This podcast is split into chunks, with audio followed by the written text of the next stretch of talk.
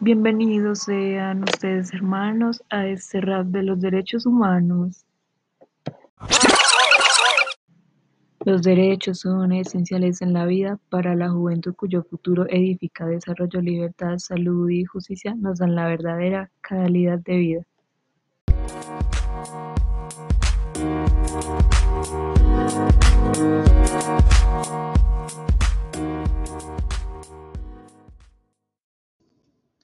Derecho a la escuela, a la educación, derecho a la salud, a la protección, derecho a opinar y a participar unos y otros con libertad. Los jóvenes del mundo vamos a cambiar.